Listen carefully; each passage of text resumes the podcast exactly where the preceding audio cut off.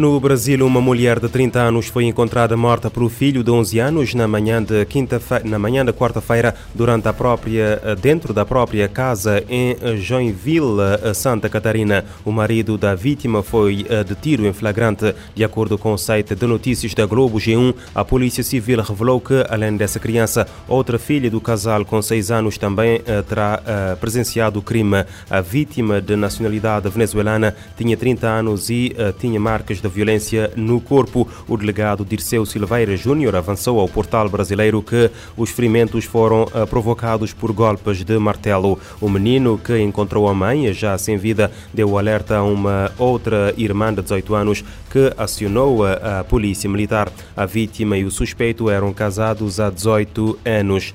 Em Itália, um homem foi condenado a 16 anos de prisão depois de ter uh, ferido mortalmente com um machado um médico de 76 anos que o tinha examinado em fevereiro de 2021. O crime aconteceu a 13 de dezembro de 2022. O condenado acusava a vítima de lhe ter arruinado a vida. Segundo a Rai News, o ataque aconteceu à saída da policlínica de San Donato, nos arredores de Milão, em Itália, quando o agora condenado confrontou o médico sobre o tratamento que lhe tinha feito anteriormente, alegando que teria ocorrido mal antes de lhe eh, desferir um golpe na cabeça com um machado. O médico morreu a 30 horas após o ataque devido aos ferimentos. O agressor de 62 anos foi agora condenado por homicídio não premeditado.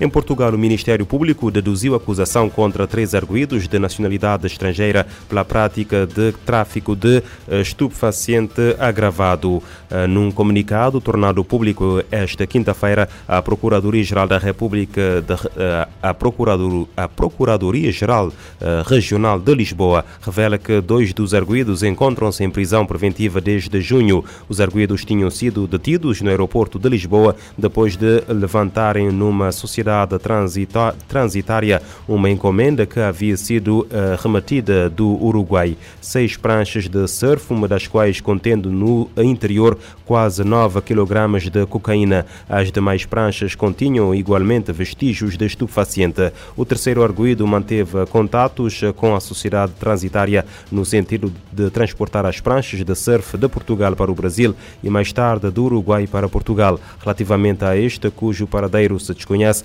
foram emitidos mandados de detenção nacionais e europeus.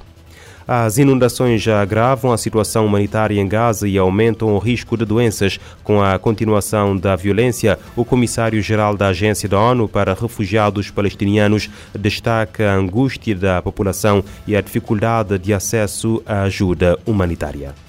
As chuvas intensas pioram a crise humanitária em Gaza e trabalhadores da ONU alertam para a queda dos serviços de saúde.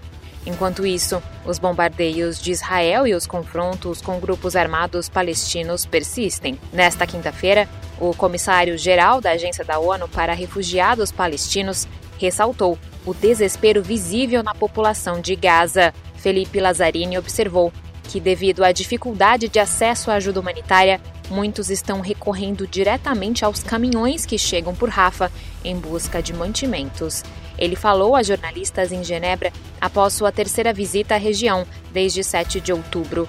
Lazzarini enfatizou que o agravamento da crise representa um momento decisivo para todos e para a humanidade, observando a contínua piora na região, que deixou de ser um local habitável. O chefe da UNRWA também relatou que as pessoas estão vivendo em áreas cada vez menores e com menos infraestrutura ou até mesmo ao ar livre. Ele destacou que com a chegada do inverno, o impacto nos deslocados é ainda mais preocupante. Quase 1,9 milhão de pessoas foram deslocadas pela violência e mais da metade buscou refúgio na cidade de Rafa, ao sul do enclave. Os abrigos da honra estão nove vezes acima da capacidade. Milhares de pessoas vivem ao ar livre, expostas ao clima severo ou em abrigos improvisados. Da ONU News, em Nova York, Mayra Lopes. No início desta semana, as autoridades de saúde de Gaza disseram ter documentado 360 mil casos de doenças infecciosas nos abrigos e que os números reais poderiam ser mais altos. O Fundo das Nações Unidas para a População precisa de cerca de 1,2 mil milhões de dólares para atender às necessidades urgentes de saúde sexual e reprodutiva de 48 milhões de pessoas. O apelo humanitário lançado para 2024 prevê que o valor seja aplicado na prestação de serviços, implementação de programas essenciais de saúde reprodutiva e prevenção da violência baseada no género em 58 países. O plano é o maior apelo lançado até agora pelo UNFPA para lidar com saúde sexual e reprodutiva.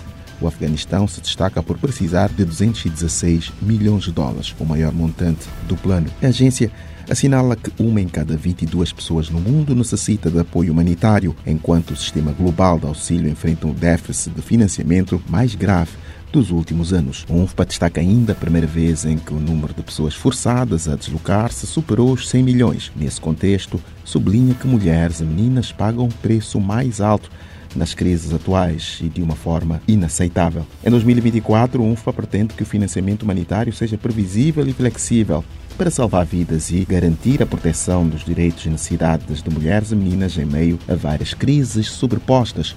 Da ONU News em Nova York, Eleutério Guevara. O pedido feito à comunidade internacional é que possa garantir que os serviços essenciais em áreas como saúde, segurança, dignidade e futuro das mulheres e meninas tenham prioridade na resposta humanitária.